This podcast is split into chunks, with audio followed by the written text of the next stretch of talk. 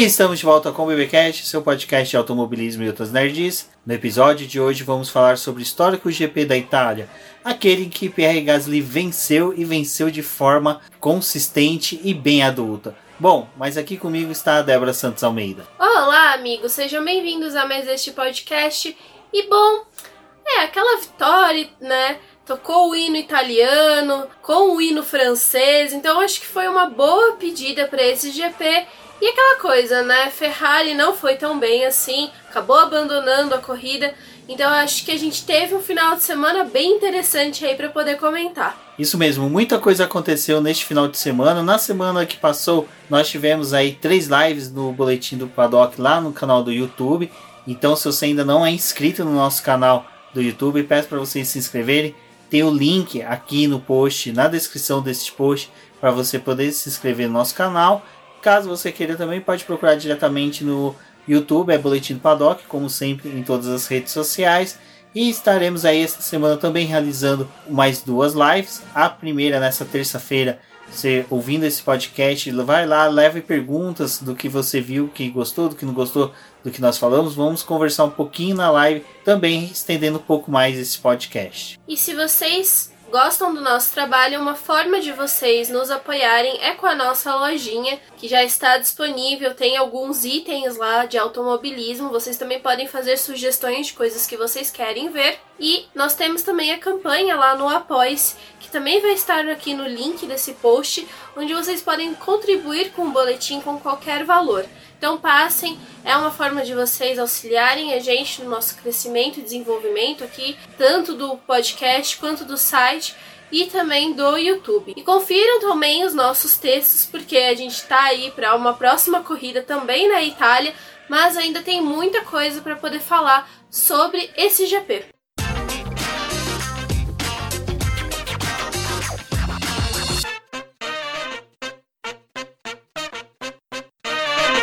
Bom, primeiro, né, GP da Itália, a gente já tinha uma expectativa de que as Ferraris não iriam tão bem, que em decorrência do que a gente viu ali no GP da Bélgica, nós teríamos umas Renaults bem atuantes, lá de ponta, também teríamos ali os carros da RBR disputando posições, mas já nos treinos livres veio aqueles balde de água fria nos fãs das equipes francesa e austríaca, porque a realidade já não foi bem esta, né, Débora? É, bom, falando assim da Renault principalmente, ela teve aquela coisa da gente ter uma expectativa por conta da Bélgica, né? Eles se deram muito bem no circuito e era uma projeção para que eles também fossem bem nessa corrida.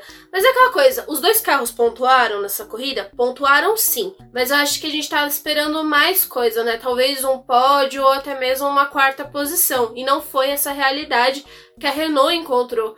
Ela também, durante os treinos livres, ficou um pouco apagada, principalmente por causa do desempenho da McLaren e até mesmo da AlphaTauri. Então a gente viu que não tava lá essas coisas, né? Que a equipe provavelmente não teria um fim de semana muito fácil. E a RBR, né, a Red Bull, ela também acompanhou essa questão, porque como essas outras duas equipes estavam aparecendo muito nos treinos livres, eles também acabaram sumindo. E durante a classificação, é, algo que a gente não esperava, mas que aconteceu, foi o fato do Max Verstappen largar da quinta posição.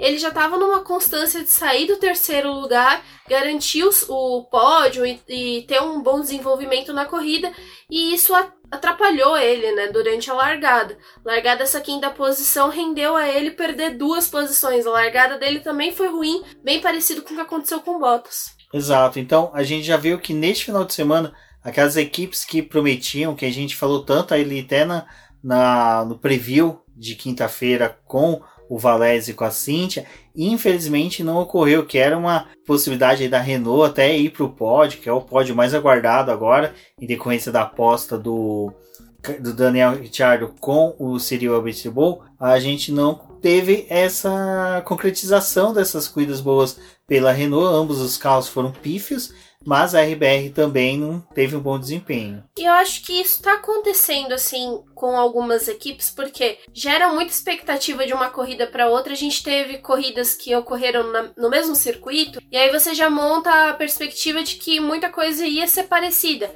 E aí quando a gente tem a outra corrida, tem essa virada, né? Não acontecem as mesmas coisas. E realmente, eles não tiveram o desenvolvimento que era esperado. E eu acho que para Red Bull é interessante porque a gente Assim, eles estão batalhando pelo segundo lugar do campeonato de construtores. Bem possível que eles fiquem com essa posição, mas assim, o Verstappen ele estava indo muito bem, pontuando muito bem com os pódios dele. E o Albon, né, apesar de não ser aquele piloto fantástico, ele ainda assim estava levando pontos para a equipe. E o que a gente tinha falado na live, também falou no outro podcast, é situação do álbum não parecia estar tão ameaçada, porque ainda assim a Red Bull tá, tava confortável, né, na segunda posição. Só que aí com a corrida a gente teve o abandono da Red Bull, né, com o Verstappen. O álbum não pontuou e coloca eles numa situação difícil, porque aí a gente já teve a McLaren a, e a Renault pontuando bem. Bom, de quem a gente não esperava um bom resultado e realmente não esteve, até nos treinos livres, foi a Ferrari, que ela manteve né, aquela péssima é, desempenho que ela já vinha fazendo. Então, a Ferrari é legal que ela é uma constante permanente na Fórmula 1. É, realmente, Rubens, eles ficaram apagados durante os treinos livres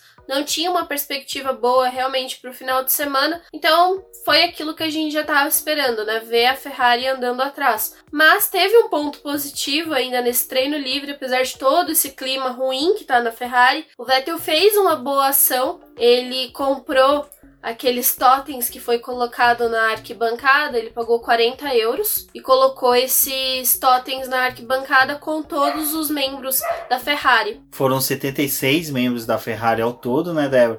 E o interessante é que além da doação de 40 euros por totem que ele pagou, ele ainda fez uma doação pessoal para o hospital em que vai ser destinada a verba dessa campanha que foi feita em Monza. É uma instituição de caridade que vai fazer essa distribuição do dinheiro para os hospitais e para as campanhas que foram escolhidas. É, são várias pela Itália, então acho que foi uma atitude bem legal e foi colocado junto com o totem que o Leclerc já tinha comprado. Então acho que foi uma atitude bacana, apesar de todo esse clima ruim que tá na Ferrari. E também foi uma coisa legal que a Fórmula 1 acabou contando, é que ele pessoalmente está tirando fotos do pessoal da equipe do final de semana porque ele quer deixar um álbum de fotos da temporada para o pessoal da trabalhou com ele esses anos. Também achei algo relevante, assim, algo legal, porque ele tá fazendo a parte dele, né? Ele tá tentando manter o clima, as coisas e ficar bem, sair da forma, me da melhor forma, né, da equipe. É, a gente vê que existe um esforço dele, né, de uma campanha dele essa ideia dele de fazer um álbum, dar de presente de Natal para todo mundo, tipo de lembrança do ano difícil que eles passaram. Então a gente vê que o Vettel realmente tem essa postura de tipo querer sair e deixar pelo menos boas lembranças com a equipe. Boas lembranças que a gente já não tem tanto do quali, né, Débora? Porque nos treinos classificatórios a gente já viu que tava tendo aquela bagunça dos pilotos quererem sair.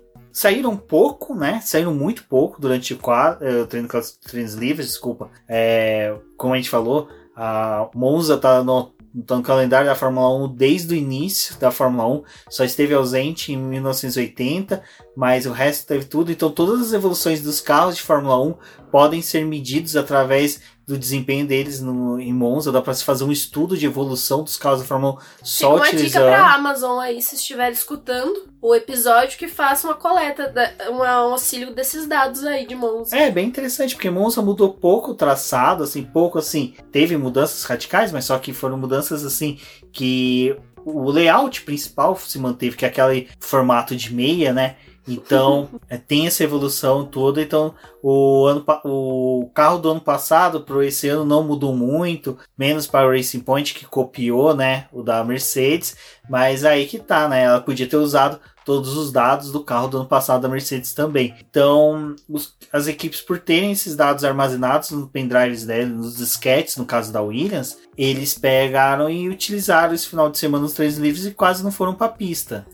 É, muito dado coletado desses últimos anos, mas principalmente do ano passado, a referência maior é por conta dos pneus, né? Eles estão usando os mesmos pneus da temporada passada e vão utilizar eles por mais um ano, ainda que vai ter o teste de, pro, de protótipos de pneus lá em Portugal, mas, né, tem toda essa coleta de dados, os pneus foram mantidos, apesar da Pirelli ter aumentado a pressão deles para essa corrida, tá fazendo isso ao longo do ano também, para poder conter um pouco do desgaste dos pneus, já que os carros evoluíram. E é algo que assim, a gente já sabia, em outras pistas já estava acontecendo isso, deles ficarem mais tempo nos box, mas essa acho que ficou mais escancarado. E é aquela coisa, né? Monza já tinha tido problema na classificação. E aí agora voltou a ter de novo esse problema, mas esse ano assim, todo mundo conseguiu os tempos, fez as coisas, mas ainda assim teve muita gente que saiu prejudicada aí. Mas é, gente, é aquela coisa, né? Eles tentam sair no limite para poder utilizar o melhor momento da pista e todo mundo tem a mesma brilhante ideia de sair junto. Sai todo mundo colado. Tinha a questão do vácuo, que o vácuo deveria ser muito aproveitado ali, então o pessoal ficava muito perto para poder pegar esse, esse vácuo e tirar, acho que era quase 700 milésimos que estava tendo de diferença para quem conseguia pegar esse vácuo. Então era algo significativo, mas ainda assim teve gente prejudicada, né? E aí a gente viu esse problema acontecendo, principalmente no Q1 e no Q2. Aí no Q3 a classificação acabou até antes, porque eles já tinham marcado os tempos e ficou por isso, né?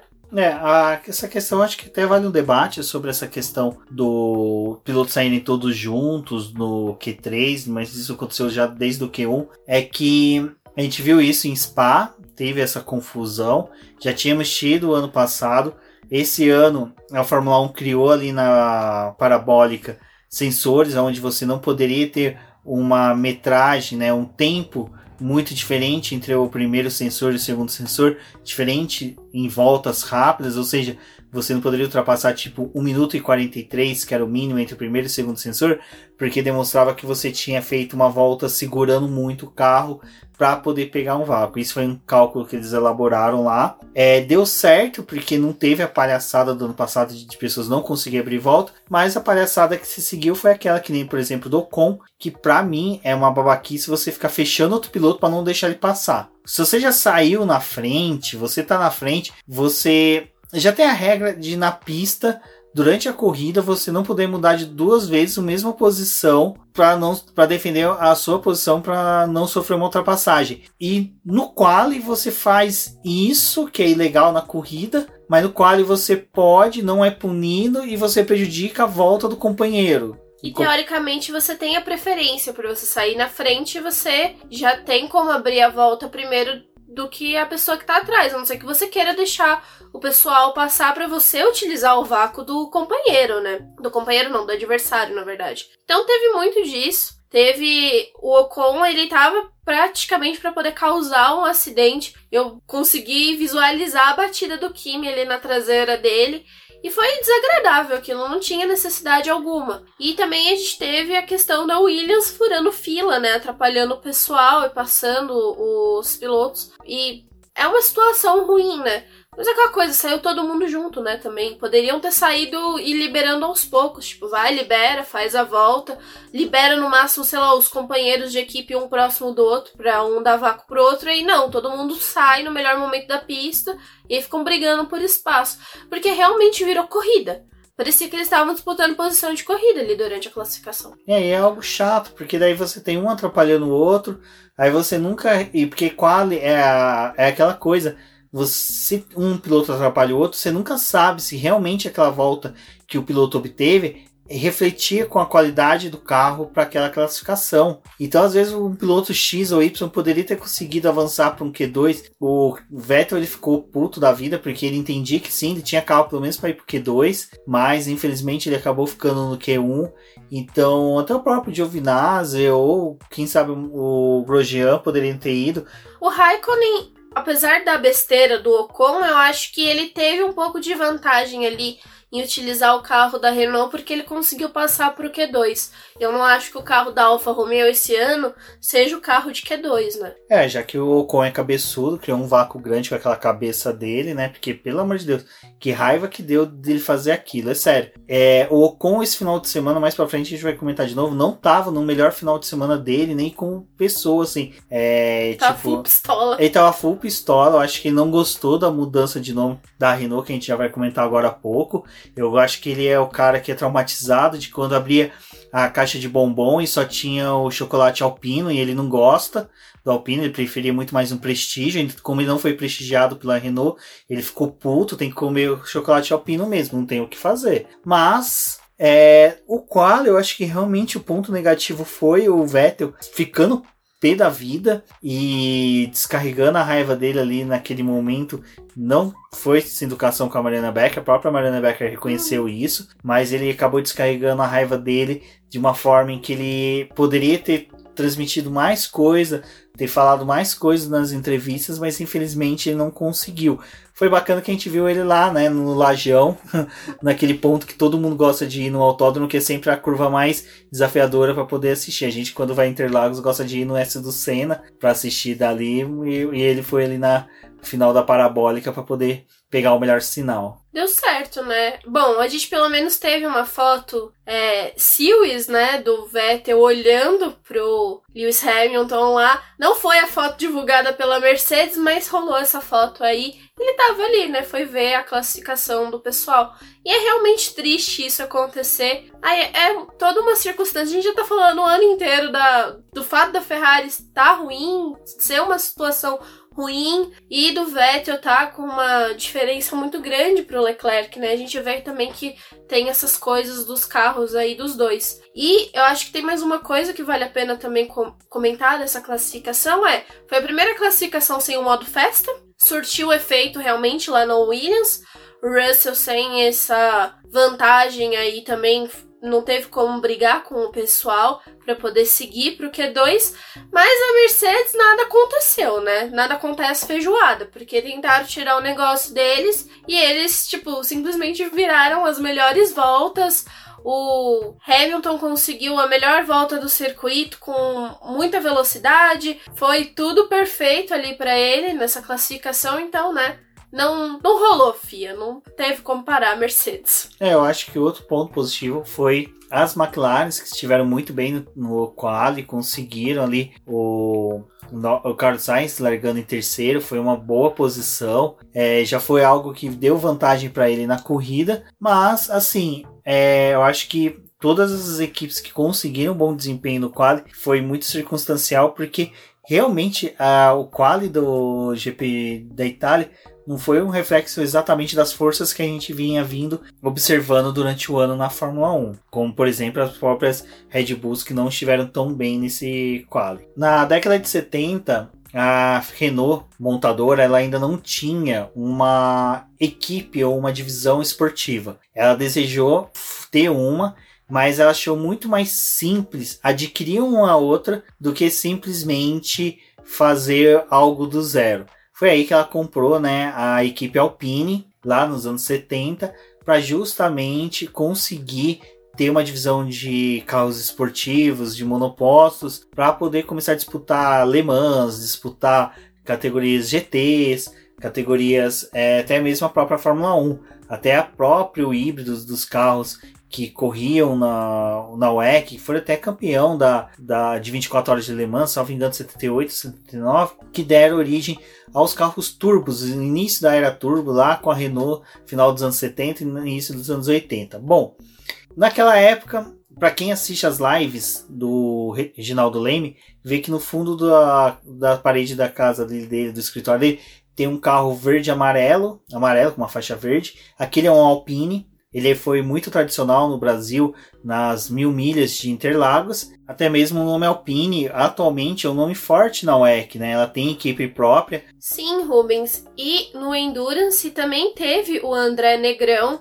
algo até recente, onde ele conquistou vitória com essa equipe. Então é uma marca bem interessante. Ela é a marca de esportivos da Renault e é por isso que eles vão realizar essa troca para poder aproveitar esse nome e deixar ela para parte da Fórmula 1 também, porque não deixa de ser uma parte esportiva nessa né, divisão. Mas os motores é, ainda vão permanecer com o nome Renault porque é o Renault do tipo o Renault Turbo híbrido, porque é dessa geração que a Renault utiliza hoje, e é algo interessante porque na época em que a Renault estava junta com a Red Bull, lá eles utilizavam o nome Infinity pro motor.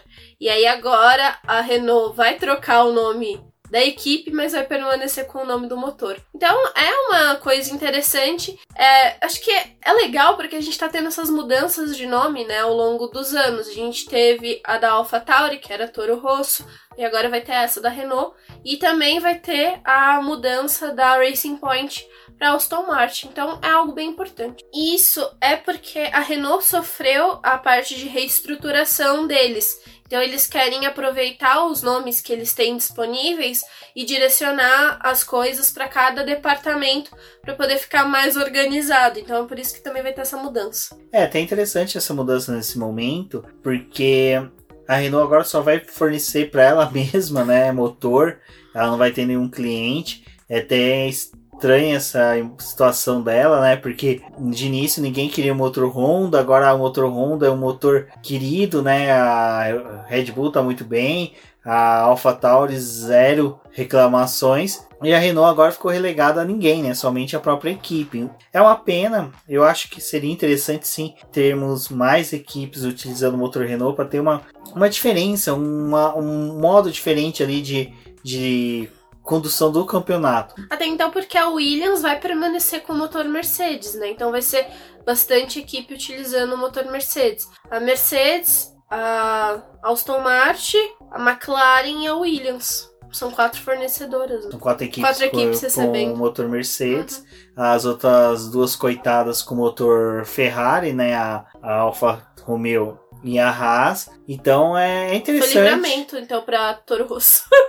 é, então, é interessante essa situação, porque eu acho que cria uma oferta de mercado, porque quem sabe a Haas para se permanecer na na Fórmula 1 não vise utilizar motores Renault para poder ter um barateamento do seu custo, porque também começa a ter um motor um pouco melhorzinho, apesar que esse motor Ferrari não deve ficar assim é ad eterno, eu acredito que no máximo próxima temporada, já 2021 deve ter algum gap melhor aí para ganho dela, mas vamos ver, né? A ideia aí é que 2022 seja o início de uma era que atraia novas equipes, novos investidores. Então vamos ver, vamos assistir isso com muito afinco e principalmente torcer aí que a Alpine, né, que chega na Fórmula 1 em 2021 trazendo Fernando Alonso, seja uma, uma boa para o campeonato. O carro tá tendo uma, um progresso interessante, apesar dessa corrida não ter refletido tanto progresso que a gente veio vindo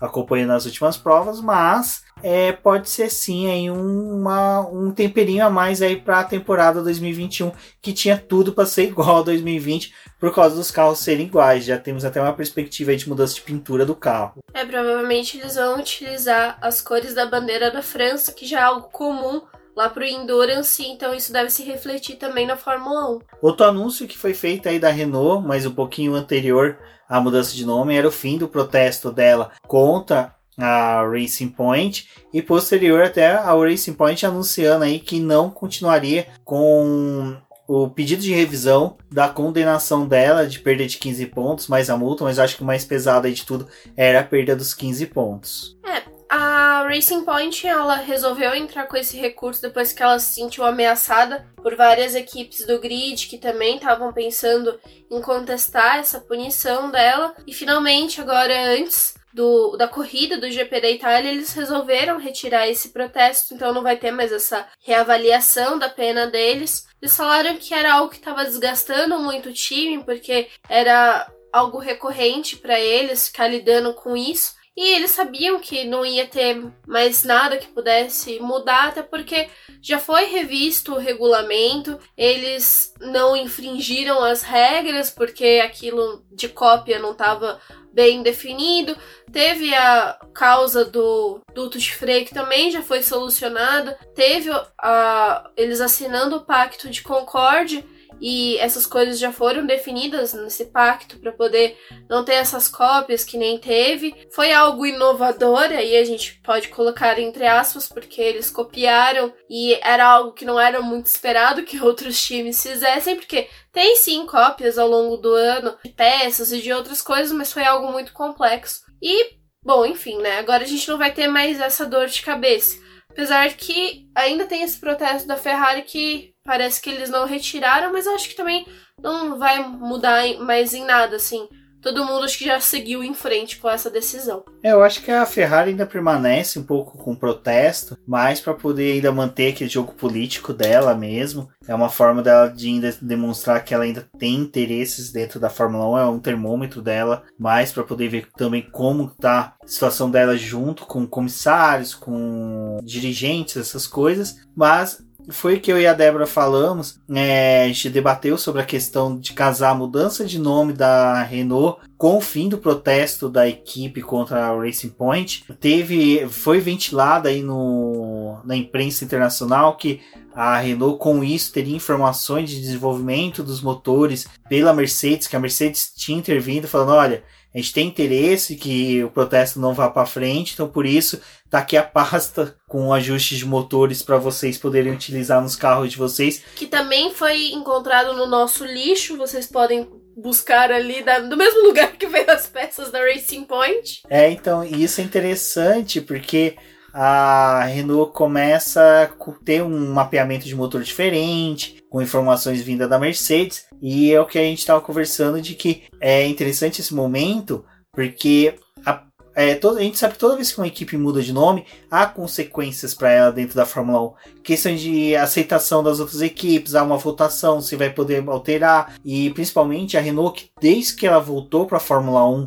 lá em 2000 e salvo engano 2013 ela pegou não foi um pouquinho antes agora não me recordo agora de cabeça ela vinha querendo ter participação no na divisão de valores para equipes históricas que a Ferrari a McLaren e a Williams tinham uma bolada maior a Mercedes, se eu não me engano, recebia um pouquinho porque ela conseguiu demonstrar que ela também teria direito e a Renault também quis ter essa participação, então foi uma briga e eu acredito que para que a Alpine continue recebendo essa verba, ela vai tentar brigar e com esse fim de protesto ela vai utilizar isso. É assim, é muita especulação, mas só que começa a fazer sentido essas teorias de conspiração do pessoal que usa papel alumínio na cabeça, porque no momento em que começa a ter essas discussões, começa a surgir fim de protesto, mudança de nome, é, simplesmente questões que você vai depender de é, consentimento das outras equipes, você começa a ter mudanças em que você começa a duvidar da, da como eu poderia dizer, do altruísmo das outras equipes em, ah, deixa ela fazer, vai ser bacana pro campeonato. É, e também com esse pacto de concórdia novo tem toda essa questão da divisão melhor do, do dinheiro que é passado para as equipes. Vai ter muita coisa que vai mudar realmente para 2022 e eles já estão aproveitando para fazer algumas mudanças agora para 2021. Então tem essa questão da Aston Martin que foi voltado, agora teve a da Alpine. Eu acho que é legal. A gente vai ter essa mudança. É meio confuso no começo pra gente quando troca esses nomes, porque você já tá familiarizado com os nomes antigos.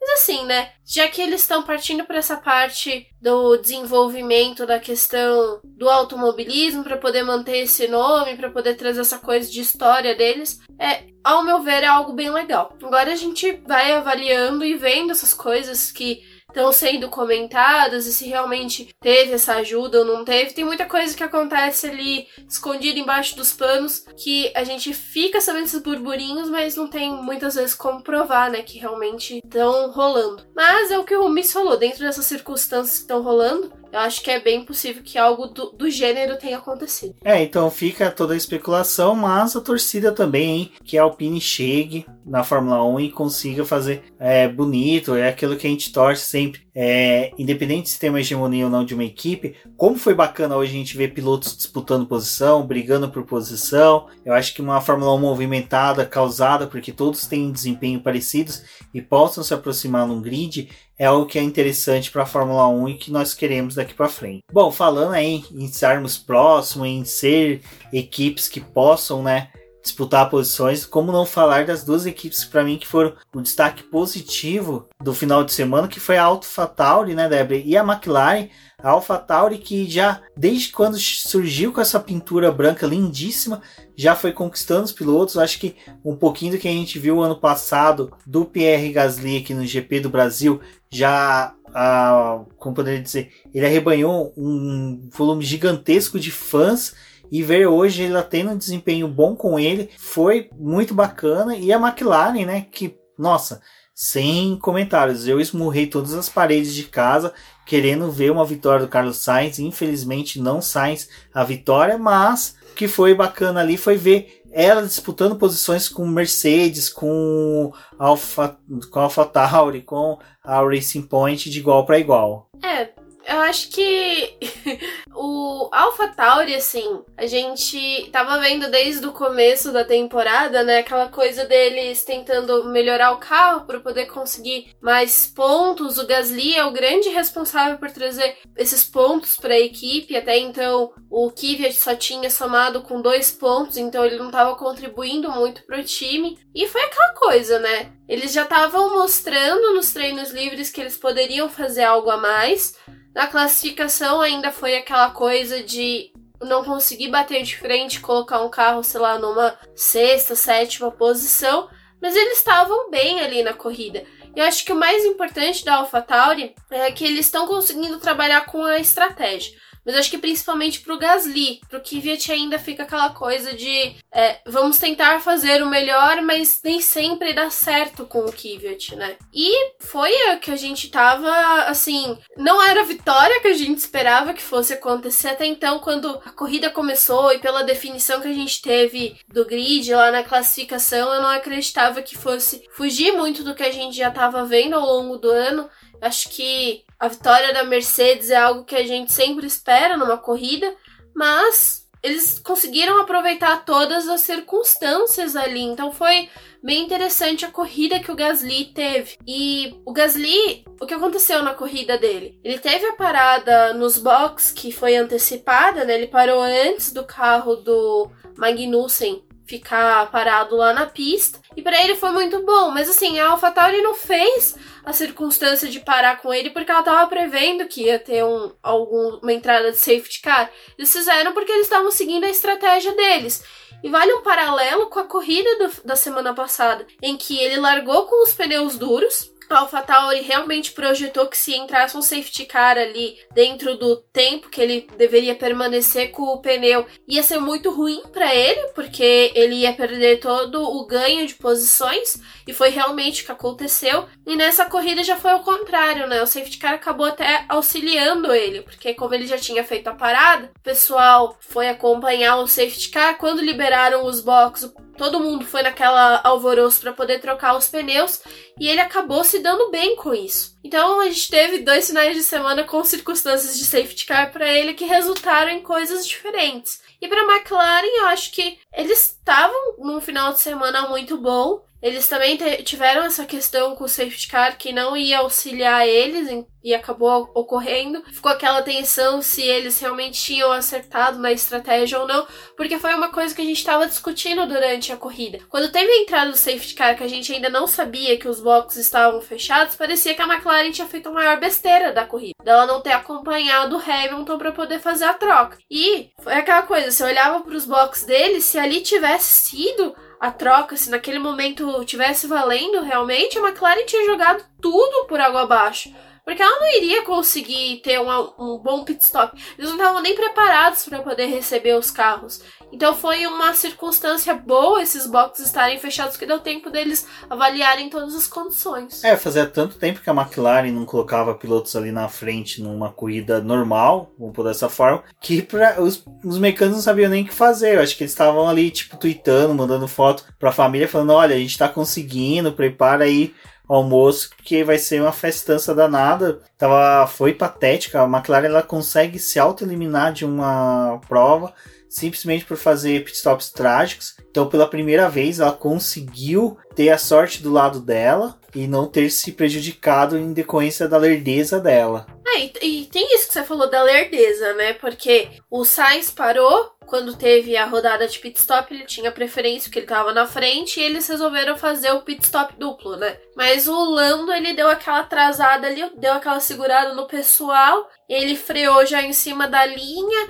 O Sainz foi saindo, ele já foi entrando com o carro ali. Deu muita sorte do pessoal ali, dos comissários, não ficar revoltado com aquilo dele, porque poderia, né, ter causado uma perda para ele. Mas eu acho que sim, foi, foi ótimo. E a a McLaren não parecia que ia ter o final de semana. Assim, eu até fiz uma brincadeira no Twitter que eu falei, bom, né, a McLaren fazendo aquilo que ela faz de melhor, né? Cuidar só de um carro ao longo do final de semana, porque o Lando Norris apresentou problema, perdeu parte do treino livre, aí depois ele voltou, colocou aquela volta rápida, ficou acho que na terceira, na segunda ou na terceira posição, e aí realmente, né, deu aquela esperança. Eu até falei pro Rubens, eu acho que essa classificação para McLaren vai ser boa depois desse treino livre, apesar desse problema aí que eles tiveram, eles estão bem concentrados. E foi realmente, né, aquela coisa, a McLaren precisou ter uma classificação boa para poder ter uma corrida boa.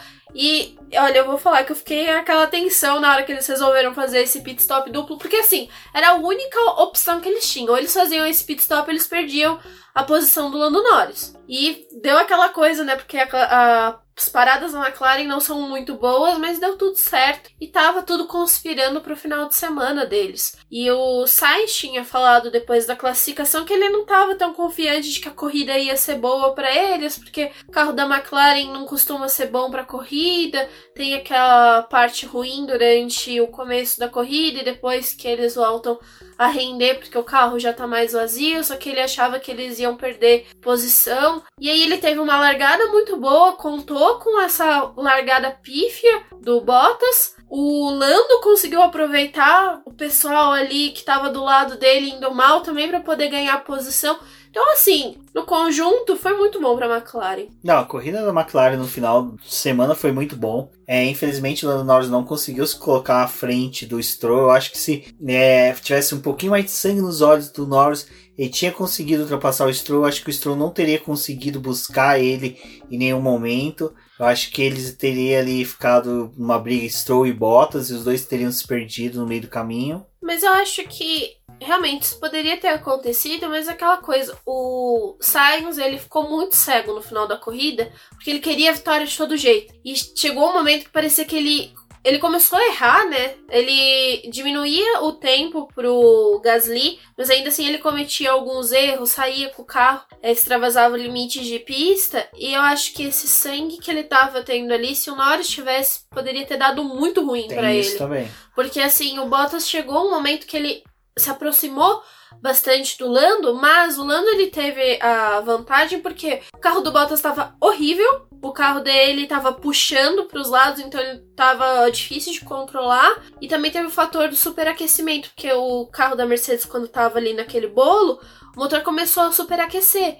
Então ele tinha que se afastar do Norris, ele não conseguia realizar essa ultrapassagem. Então assim, eu acho que o Norris foi conservador no que ele fez, mas ele conseguiu garantir a quarta posição. E assim, foi uma coisa que eu tava falando pro Rubens, vale muito mais a pena a McLaren pontuar muito bem com os dois carros, porque foi a melhor pontuação deles do ano. A, a primeira melhor foi na Áustria, quando eles conseguiram 26 pontos, e isso foi na primeira corrida do ano. Nessa prova eles conseguiram 30. E assim, melhor conquistar ponto para poder brigar com a Racing Point do que perder a chance de, sei lá, ele ter ido para cima do Stroll, os dois terem estocado ele né, na pior circunstância, levar a pior. E aí é aquela pontos. coisa, né? 30? Eu tô bem de matemática. Não, não, 18, 12.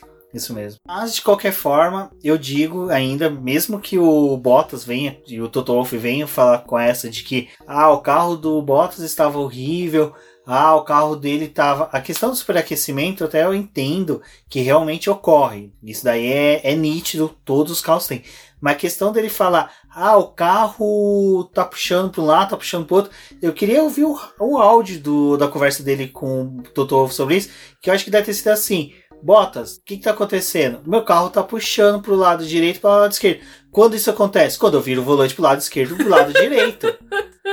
Cara, porque desculpa, o Bottas, ele falar isso no final da corrida é estranho pro cara que teve a pior largada da corrida. É, e, e, acho que ele colocou essa culpa do negócio do carro ficar puxando de um lado pro outro, porque ele teve toque, né, no começo da corrida.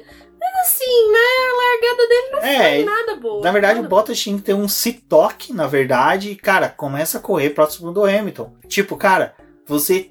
Ele tinha uma chance de ouro hoje. Tipo, o Bottas, eu, o Bottas e o Stroll, eu vou só resumir os dois numa coisa. Os dois tinham uma chance de ouro hoje. Qual que era? Ambos tinham que vencer. Ponto. Não tinha desculpa. Os dois tinham obrigação real de vencer. O Bottas, por estar à frente do seu companheiro de equipe após uma punição que jogou ele para o fim do grid. E o Bottas tinha o melhor carro entre os 10 primeiros colocados. O Stroll, porque após a parada ali da bandeira vermelha, ele foi o único piloto que não fez pit stop, saiu com pneus novos, novinhos, lindinhos. A Pirelli tinha acabado de desembrulhar, tinha acabado de tirar o plástico bolha do pneu e colocado no carro dele os dois tinham obrigação real de disputar a vitória. Um dos dois tinha que ter saído com a vitória. É, mas é ridículo quando dois pilotos simplesmente cometem erros patéticos. O Bottas na largada já teve um erro ridículo que não conseguiu largar bem. Eu acho que o Segunda Bottas. Segunda corrida seguida. É, eu acho que o Bottas, sei lá, eu acho que ele, sei lá, ele tem devaneios, alguma coisa. Sabe o que é engraçado? Porque ele tem. Ele já teve a largada mais rápida, né? Tipo, o. Refletir muito rápido na largada dele, que parecia até queima de largada. Eu acho que. forma que ele largou Hoje bem. mostra que foi uma queima de largada na hora certa. Ele queimou a largada na hora certa. Não é que ele largou bem. Ele teve uma queima de largada na hora certa. Ponto. Porque é, ele não conseguiu largar bem. Aí tomou passão de vários pilotos, incluindo o Carlos Sainz, que chegou na segunda colocação. Então o Carlos Sainz foi o piloto mais consistente no final de semana inteirinho. Largou, primeira volta fechou em segundo e terminou a corrida em segundo. Perfeito. O Stroll, é, ele conseguiu sabe, fazer o mais ridículo. Na primeira volta ele destruiu o pneu. Ele conseguiu destruir pneus novos na primeira volta. Já na segunda, terceira volta os pneus já não estavam rendendo mais. E o gap que o pneu tem novo dele acabou totalmente. Não conseguia nem se distanciar do Lando Norris e nem conseguia chegar nos pilotos da frente. Ele só passou o Kimi Raikkonen porque o Kimi Raikkonen estava numa Alfa Tal, Alfa Romeo, desculpa. Se tivesse numa um carro um pouquinho melhor, o carro da Alfa Romeo tivesse com os compostos corretos, que foi outra cagada também que Meu tivemos Deus. na corrida, eu duvido que o, o Stroll tivesse passado o Kimi Raikkonen com a facilidade que ele passou. Então, assim, foram dois pilotos que tinham obrigação real de vencer e não venceram porque não souberam conduzir a, o carro no momento correto, da forma correta. O Stroll não soube trabalhar a oportunidade que ele teve e o Bottas não tá sabendo lidar. Parece que ele renova o contrato, ele já, ah, beleza, renovei o contrato, tô, tô aqui, ótimo. Tô de boa. Tô de boa, não preciso justificar mais nada. O Stroll também foi aquela coisa, né? Ele tava no momento certo, no lugar certo, porque, né, para poder terminar nesse terceiro lugar dele, foi toda essa circunstância. Ele. A Racing Point não realizou a parada dos dois juntos, então o Stroll foi ficando na pista. E aí teve o safety car, né? Que teve essa bandeira vermelha que travou tudo. E aí ele foi, parou lá e teve a oportunidade de trocar os pneus. Então, assim, foi uma coisa até que o Valese falou lá na live do Boteco, que é realmente o Stroll ele não passou pelo momento do pit stop esse final de semana, não teve esse negócio de perder é, tempo, nem perder posição, não teve essa modificação.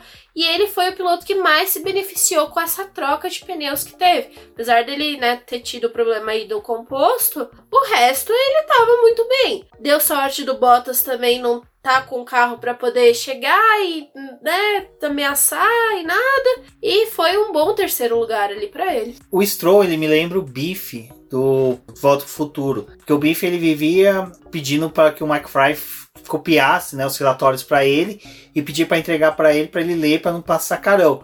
O Stroll é o cara que pediu para alguém copiar o carro da Mercedes mas ele continua sendo o mesmo ogro que era antes de conseguir uma evolução com o carro. Assim, ele melhorou, ele te, tem os méritos dele de ter melhorado. Eu acho que esse ano ele tá até indo bem. Sim, mas até eu acho que qualquer um melhoraria, estando já aí, vai, quase cinco anos na Fórmula 1 correndo e treinando. Ah, não, sim. É uma evolução que eu vejo natural que o piloto teve. Ele teve uma evolução natural. Não é aquela evolução de um Pokémon que você vê que ele sai vitorioso depois. Não. Ele é o Pikachu que foi para Raichu, mas que não sabe colocar o fio terra para não tomar choque. Ele vai dar choque e ele se ferra. Ele fica eletrocutado. Ele não tá conseguindo lidar com o superpoderzinho dele. É nerd, viu? PPcast é nerd. É isso que é nerd de automobilismo, não é game Netflix. Eu acho que assim, o Stroll ele ainda vai ser muito contestado pela forma que tem toda a carreira dele, né? Foi injetado muito dinheiro, deram muita oportunidade para ele, condições que vários pilotos às vezes não têm, por ser algo caro. Então o pai dele pôde é, desprender tudo isso para poder fazer a carreira dele. Mas assim, acho que ele tá bem para disputa com, com o companheiro de equipe, se a gente colocar ele e o Pérez, ele teve corridas importantes em que ele superou o Pérez. Então eu acho que assim, ele teve mérito esse ano nessas questões, mas nessa corrida em específico, ele deu sorte foi algo que aconteceu já com o, o Charles Leclerc. Ele teve é, boas corridas, bons resultados, aí, porque ele tava ali naquela mas posição. ainda Eu acho que é isso, assim. É, essa corrida tem isso, mas tem um pouco dele também ter sido bem, mas ele também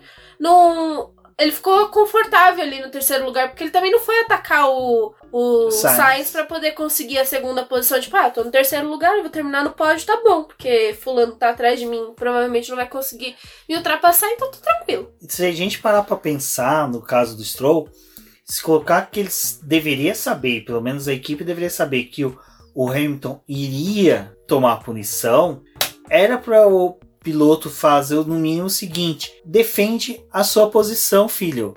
Na primeira volta, defende, fique em segundo. O Hamilton vai entrar nos boxes no final. Hum, sabe, ele, ele, ele largou da pole. O cara conseguiu, no domingo, largar na pole position do GP de Monza. Porque teve a primeira parte, mas a segunda parte é a que valeu. A primeira parte, tudo bem, foi sensacional. Teve o. A gente teve duas corridas em uma. É, né? teve duas corridas em uma. Praticamente uma final de semana de Stock Car. Mas a segunda corrida que valia, que era ali o cara saindo da pole, da pole, ele conseguiu destruir um pneu e não conseguiu defender a posição. Que, cara, era o mínimo que ele tinha que ter feito. E ele tinha, sim, o segundo, vai, terceiro melhor carro do grid, mas ali na ponta ele tinha quem? Ele tinha Alpha Tauri, Alfa Romeo e McLaren. A única carro que ele tinha que focar era lá se defender de uma McLaren. Ponto. O cara me consegue perder. E assim, é, é, é inaceitável que, tipo assim, a pessoa, as pessoas vão defender ele com esse argumento de que a, a gente está sendo hate dele pelo histórico dele. Mas de evolução, como você falou, toda hora ele vai ser contestado por isso? Vai, vai ser contestado. Mas só que quando vão contestar ele, a pessoa que for apresentar a resposta à contestação dele tem que apresentar bons resultados. E, ah, ele tem dois pod. Quanto? Baku 2017, tá bom, cuida caótica. Herdou posição. Ah, GP de Monza 2020. Herdou posição. O Leclerc, por mais que seja, é, ele conseguiu se manter com uma Ferrari horrível. Ah, não, sim, ele tem esse dentro. Mérito. Aí, você quer ver uma outra coisa que eu acho sensacional? A gente, numa elevação de equações entre Bottas e, e o Stroll, a gente tem o Vettel no GP da Espanha, que teve que debater com um engenheiro sobre o uso do pneu. O engenheiro deixou ele cinco voltas degradando o pneu, destruindo o pneu para avisar para ele que não ia fazer mais pit stop. Aí o cara teve que conservar o pneu e conseguiu ainda levar a Ferrari numa posição que era impossível levar em condições normais. Então Aí você tem aquela questão que o pessoal começa, ah, mas o Vettel vai tirar o cargo do Stroll da equipe, é justo? Para mim é. depois de um final de semana desse. Para mim seria até justo o Toto Wolff dispensar o Bottas com um contrato desse, dar uma rescisão para ele, pagar a multa e me colocar um Vettel que seria muito mais útil numa corrida dessa do que o Bottas e o Stroll. É, é, essas coisas que a gente tem que ver assim quando vai contestar um piloto. É, ele tá realmente fazendo por merecer para estar tá ali naquela posição. Eu acho bem difícil a gente ter. E é assim, num final de semana que a gente viu o Mick Schumacher brilhando nas categorias de base ali da Fórmula 2, teve duas vitórias. Na verdade, foi uma vitória só do Mick Schumacher, mas só que, mano, a base tá vindo muito boa sabe? Tá, a Fórmula é, 2. Tem pessoal cobrando para poder ter lugar na Fórmula 1, né? E com essas coisas de contrato de academia, às vezes se acaba limitando um piloto para poder conseguir uma boa posição ali no grid, porque ele não faz parte daquela academia, então ele não tem aquela vaga, né, destinada a ele. É algo assim, a se pensar. Realmente, o Bottas, ele, depois que ele fecha o contrato, ele se apaga, ele fica ali. Ele deveria tentar bater o companheiro de equipe. E assim, essa corrida ele terminou na frente do Hamilton, mas o Hamilton, não. né? Não, pera, o Hamilton. Terminou à frente do Hamilton. É, ele, numa circunstância. Numa circunstância que, que não era assim. E, e era justamente para ele poder estar tá brigando pelo pódio, não defender a quinta posição dele. Eu né? acho que a Mercedes deve ter mostrado uma placa pro Hamilton falando: Hamilton, calma, que se você ultrapassar os dois carros da frente, você vai ultrapassar teu companheiro de equipe. Espera aí. Segura para não humilhar o garotinho. Tipo, segura. Segura porque o Bottas tá na quinta posição, você tá em sétimo agora. Tipo. O pneu super desgastado. É, e sobre essa a, a performance pífias no final de semana, nem vamos falar do álbum, porque eu vou dar o mérito para ele de ter tido um péssimo desempenho, porque ele teve encontro com o Gasly no começo da corrida, quebrou a assoalho, a gente sabe que assoalho sim dá uma grande diferença na corrida os carros da Racing Point, é, da Red Bull, desculpa, não estavam bem esse final de semana, então eu vou dar, eu vou dar esse mérito para ele. Mas só que o álbum tem que abrir o olho. eu acho que assim, o release da Red Bull disse muito que eles, né, estavam sentindo o final de semana. A pessoa que digitou aquele texto não tava. Tava com ódio, tava, tava tomando. Não tava nem bebendo a Red Bull, tava bebendo Monster. Porque ele usou miséria em Monza. Assim, foi o cara que, que coloca miséria em Monza, ele nunca teve um Monza carro na vida pra saber a miséria que é. Tipo, ou provavelmente é um brasileiro que fez e falou: Cara, me lembro de quando meu avô tinha um Monza álcool lá na década de 80, tinha que a família inteira acordar de manhã, empurrar o carro, fazer o carro esquentar pra poder dar partida nele. É, foi, foi o que eu falei, né? Nossa.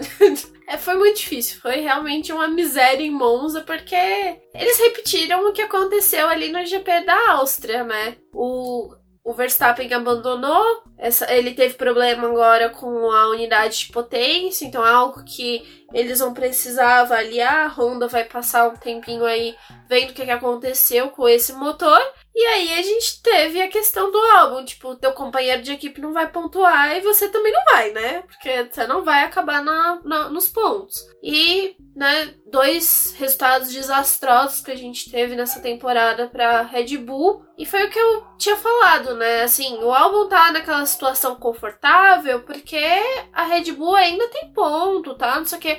Só que é a mesma corrida, né? Que ele teve problema, que ele não rendeu, que ele ficou lá atrás e não, não fez nada. Ele terminou em 15 só à frente do Giovinazzi, porque também o Giovinazzi punido, punido, com carro ruim, com pneu que a Alfa Romeo não soube escolher. Deixou ele também num cenário péssimo. É, vamos né? só comentar rapidinho da Alfa Romeo que teve essa questão. Teve a bandeira vermelha, os pilotos foram pro pit lane. Pit lane você pode mudar, trocar todo o carro. Só não pode mexer, trocar motor e câmbio. Peças que lhe dão punição, você não pode trocar. O resto você pode trocar tudo. E é por isso que até o negócio do Bottas achei surpreendente falarem que o carro dele estava tendo esses desvios de personalidade. Hora estava pendendo para a entidade da esquerda, hora para a entidade de direita, hora estava querendo ir para a cruz, porque o carro do Hamilton foi desmontado. O do Bottas não, o Bottas nem saiu do carro. É impressionante que todos os pilotos saíram para mijar, para conversar, para dar risada, para jogar gamon. O Bottas ficou no carro o tempo todo. Eu não vi ele fora, na transmissão não mostrou, em nenhum momento foi tweetado nada falando que ele tava. Acho que porque a namorada dele não tava lá e não tinha motivo nenhum para confraternizar com o restante da Fórmula 1. E o carro do, Vet, do Hamilton foi desmontado, a gente viu a carenagem para fora. A FIA indo fazer verificação do que eles estavam querendo mudar no carro. E o do Bottas, o do Bottas, se eu não me engano, abriu a parte traseira, mas se não me engano foi só de um lado, que foi do lado direito. O lado esquerdo não. Já o do Hamilton não, do Hamilton já estava todo desmontado. Você viu que o, a, Ferrari, a Mercedes focou ali em dar um desempenho. Eu acho que eles quiseram zerar o carro para o carro voltar para a pista ah, uma, boa, uma boa relargada. Né? E o Hamilton fez o que prometeu, ganhou 5 segundos por volta. O cara é monstro, né? E o da Alfa Romeo foi que eles foram. Nossa, difícil até de falar, viu? Porque teve essa coisa do, da troca de pneu. E ok, o Kimi e o, o Antônio já tinham feito a troca. O Giovinazzi foi punido nesse meio tempo aí, porque a Alfa Romeo eh, fez a troca dele de pneu na mesma circunstância do Hamilton, né? Eles entraram e o box estava fechado, então os dois tinham esses 10 minutos, 10 segundos de punição para poder cumprir. Para Alfa Romeo, praticamente 10 minutos mesmo. E beleza, a gente tá aqui, os dois carros vão ficar na frente. O Giovinazzi, a gente sabe que ele vai ter que cumprir a punição. O que a gente vai fazer com os pneus? Vou colocar macio fazer o resto da corrida com pneu macio. Na volta 24 a gente vai ficar com pneu macio pro resto da corrida. É um absurdo, assim, demais. Porque tudo bem, o carro é ruim, o carro é ruim. Não tinha como eles competirem com a questão de motor. Mas tenta terminar pelo menos na zona de pontuação, né? Um, dois pontos não, eles resolveram jogar tudo pro alto. E aí colocaram esses pneus no Raikkonen, óbvio que ele perdeu o rendimento com o carro. É, até o Raikkonen, ele falou, tipo, foi, foi eles que resolveram fazer essa estratégia aí, né? Tipo, a gente viu que não tava dando certo, mas fica aí com isso. E o Raikkonen e o Giovinazzi tinham esse benefício porque eles já tinham, largaram com os pneus médios, e aí eles foram lá, colocaram esses pneus macios que poderiam ter sido médios pro final e ficaram com essa estratégia horrível que não rendeu para eles absolutamente nada. Nem pro Giovinazzi ter um carro para poder conquistar algumas posições e retomar, né, alguma coisa ali dessa corrida. É, teve a punição do Hamilton e do Giovinazzi. Assim, a gente discutir um pouco sobre ela é um pouco difícil por causa da questão de que as imagens on-boards não são muito esclarecedoras quanto à visibilidade da placa de informativo de que o safety car estava em pista. É, e o Hamilton ele falou que ele estava olhando pro volante dele, então ele não viu essa sinalização. Para ele, como teve a parte do safety car, ele poderia entrar para poder fazer essa troca. É, até o pessoal falar que do lado externo da parabólica tem uns, umas placas luminosas assim, que indica que o box está fechado, mas é uma curva que você faz olhando para a direita, porque você está vindo com o carro, você pode olhar um pouco para a esquerda para ver se teu carro não está escapando, mas só que a visão toda é para direita. Então é complicado, tem essa questão de que é, o final de semana inteirinho os pilotos são instruídos, tem os briefings onde que conversam de sinalização. Os pilotos falam, olha, tal placa tá um meio obscura, tal placa, dependendo do horário, bate uma luz e a gente não consegue ver ela. Tudo isso é discutido no briefing. Uhum. Então, se nenhum piloto falou que não tinha visibilidade, é, não tem como depois da punição vir reclamar sobre isso. E assim, também é uma situação atípica, né? Porque geralmente, realmente, quando tem a, o safety car, o pessoal entra para poder fazer a troca dos pneus. E a situação ali da onde o Magnussen parou é um ponto da pista que não tem como levar o carro para trás para poder esconder ele ali no guarda-reio. Realmente tinha que entrar para poder tirar o carro ali da pista. Ele estava num ponto que era próximo à entrada dos box. Então, assim, foi algo que já tinha acontecido nos treinos livres quando o Ricardo teve problema. Ele parou no mesmo ponto e aí eles paralisaram a sessão para poder remover o carro dele. Acho que foi o que era esperado, né? Entrada do safety car para remoção desse carro. Mas acho que essa situação do box né, fechar foi algo muito assim, tipo, o que que tá acontecendo? Porque é algo que acontece na Stock Car. Na Stock Car, se você tem algum acidente perto da janela dos boxes, os boxes fecham, não vale a sua parada ali, ela só vale depois que a corrida retoma. É, e o mais triste é durante a, o término da corrida. Agora eu inventei um termo que é o fiscal de corrida pronto. É o, o pessoal querer palpitar sobre questões de regras da Fórmula 1, se era para ter entrado safety car, não era, se era virtual safety car ou não era. Eu acho que assim, a Fórmula 1 já escolhe um corpo técnico para poder informar e escolher a melhor opção ali. Nós que estamos aqui simplesmente optar ou palpitar pelas nossas preferências é muito chato, porque a gente começa a gerar o verminho lá, que é o a patrulha da Cuida Chata. Então, esses fiscais de, de Cuida Pronto é meio chato, que depois que a Cuida acabou, tudo dá, mas é, ali devia ter feito certificado virtual. Não, mas ali deveria ter colocado o bendito do, da placa sim. Eu acho que isso é válido para debates de quem tem que resolver, que é o pessoal interno lá da Fórmula 1. E vocês veem que os fiscais de Cuida Pronta já começam a latir aí, perturbando as ideias. Então vamos mudar de assunto. Vamos para o que importa, né? O que foi o destaque desse final de semana. É, não importa se você conseguiu a pole, se você conseguiu ter a volta mais rápida, se você tinha o carro mais bonito, se você não vence a corrida. e isso o Pierre Gasly conseguiu. Como a gente falou, e é, eu nunca escondi de ninguém, sou uma clarista, mas só que, pelo menos no meu ponto, eu consigo mensurar o quanto que isso pode influenciar ou não nas minhas, nas minhas debates ou não. Eu sou um cara que sempre consegui criticar bem a McLaren. Até uma coisa que eu tava contando dias pra Cintia Venâncio é que a McLaren no começo do Twitter, lá quando começou tudo era mato, que era praticamente eu, eu e a Silvia Cristina que ficava conversando no Twitter sobre McLaren, Fórmula 1, e chegou uma época que a McLaren começou a me seguir, mas ela parou de seguir porque eu xingava tanto ela de resultados ruins. O carro quebrava, eu xingava, eu não tava nem aí. Porque para mim você tem que ser sempre é, passar a mão quando realmente erra e tem que melhorar mas também criticar e rebater. E eu tava muito querendo a vitória do Carlos Sainz, mas depois que teve a vitória do Gasly, que foi no final da tarde, assim, que eu já tava assistindo o segundo filme do Indiana Jones que eu quis assistir para poder, a trilogia, para poder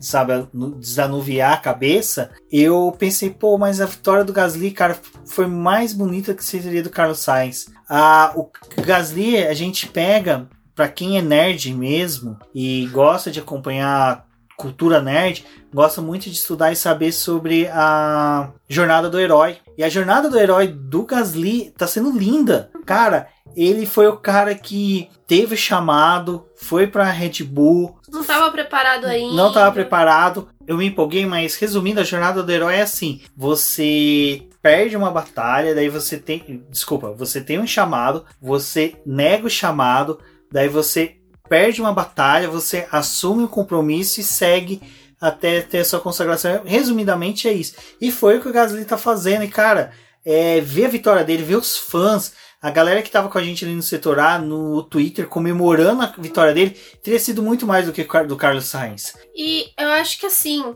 Teve essa, essa corrida que ele fez no GP do Brasil, que foi o primeiro pódio dele. E, de fato, a Toro Rosso tá abraçando ele, né? Eles estão tentando dar o melhor carro, fazer o que é possível para ele ter uma boa corrida, ter um bom final de semana. E eles tiveram essa coisa que eu acho que o pódio mudou muito, assim, a cara da equipe naquele momento.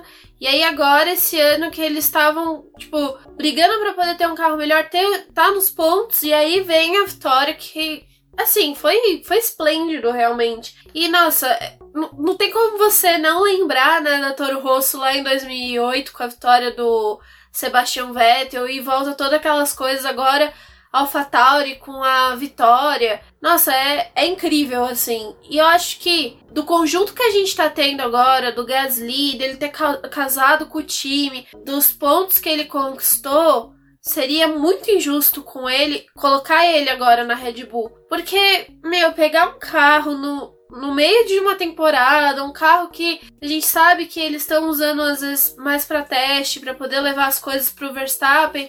Cara, a Red Bull não teria como oferecer para ele o que a Toro Rosso tá oferecendo hoje. Tipo, é, é a melhor circunstância dele estar tá ali na AlphaTauri. Porque se mais pra frente surgir a oportunidade dele ir pra Red Bull, nossa, muito legal. Mas assim, pro próximo ano ou mais pra frente ainda. Acho que ele tá pegando o, o, jeito. E se ele tiver a oportunidade de utilizar esse ano para poder negociar com uma outra equipe que vai fornecer um carro para ele também legal, é bom. E se a AlphaTauri, isso também é mais uma condição, se a AlphaTauri dentro do que ela tá vivendo agora, ela conseguir fazer um carro, né, bom para ela poder brigar mais à frente com o pessoal, ainda que ela não consiga brigar de frente com a Red Bull, ela consiga ir atrás de uma McLaren, de uma Racing Point, mais ainda ia ser muito bom. Eu acho que nessa onda nacionalista que a, que a gente está vendo na Alpine agora, cultura da Renault, acho que seria interessante. O Alonso não vai ficar muito tempo nessa equipe. Ele vem para duas temporadas no máximo, três. E o Gasly é um cara que no futuro ele pode sim ser um bom piloto para estar tá numa equipe como essa, ser um piloto que encabeça. Porque agora falando, até mesmo o Ocon hoje trocou farpas com a equipe, né? É, a equipe não teve um bom carro. O Ocon sabia disso. O Daniel Ricciardo agradeceu a equipe pelo desempenho que teve. E o Ocon começou a criticar abertamente a equipe no rádio. No melhor estilo Fernando Alonso, só que você não é o Fernando Exato. Alonso, não. e o engenheiro dele falou: Então, Ocon, isso daqui a gente não vai debater no rádio. Aí o Ocon persistiu. Aí o Cyril teve que entrar e falar assim: Ocon, praticamente, Ocon, cala a boca. A gente vai conversar disso depois. E é, mostra que o. Assim, é o que a Débora falou, o cara não é um, um Alonso para poder chegar no rádio e falar besteira e depois a equipe aceitar. Se você tá com a câmera amarela, você não tem como ficar opinando muito. Exato. Nossa, perfeito. Câmera amarela, você não é ninguém na Fórmula 1. Então, é brincadeira, tá, gente? É, mas assim, o Ocon, então, ele já tem essa crispa ali com o menino Cyril. No futuro de uma equipe aí 100% francesa, quem sabe, Ocon e Gasly. E a. É, foi, foi bacana. Rever o hino italiano ali na. na em Monza. Não, em Monza, é. mas só que não uma equipe da Ferrari, foi bem legal. A última vez foi com a Toro Rosso com o Vettel, né? Então foi bem bacana ver isso. Cara, Gasly ali no pódio representava totalmente o humilhado que agora está sendo exaltado. Eu Tenham mesmo... fé, pessoal. É, e é uma coisa, cara, que eu tenho muita tranquilidade, pelo menos com a gente aqui do BBcast, do Boletim do Paddock, que a gente todo momento teve críticas a ele, teve elogios a ele, como a gente também está sendo crítico ao álbum, mas a gente torce para que pilotos como eles tenham um crescimento dentro da Fórmula 1, como é também do, do Stroll.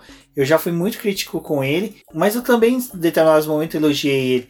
Então é isso que eu acho que é um crescimento tanto da, dos pilotos dentro do automobilismo como nosso nas coberturas. Saber a hora de elogiar e a hora de criticar. Hoje é o dia de elogiar, sim, o, o Gasly, desculpa, é que eu já tô ficando meio fora de mim. Mas o Carlos Sainz também teve uma boa corrida. Eu tava muito ríspido com eles, mas daí a minha meu padrinho secreto da McLaren, que é o Will Mesquita, veio e falou: Cara, o que eles fizeram foi muito com a McLaren. É, o Norris segurou Bottas, conseguiu segurar o Bottas, que estava com um carro bem melhor do que o dele. Ele não desperdiçou a quarta colocação, como a Débora colocou, e o Carlos Sainz ele fez o que deu, e infelizmente chegar uma coisa passar é outra, uhum. o que ele uhum. conseguiu. E era interessante para que nem a gente estava acompanhando, né, Débora?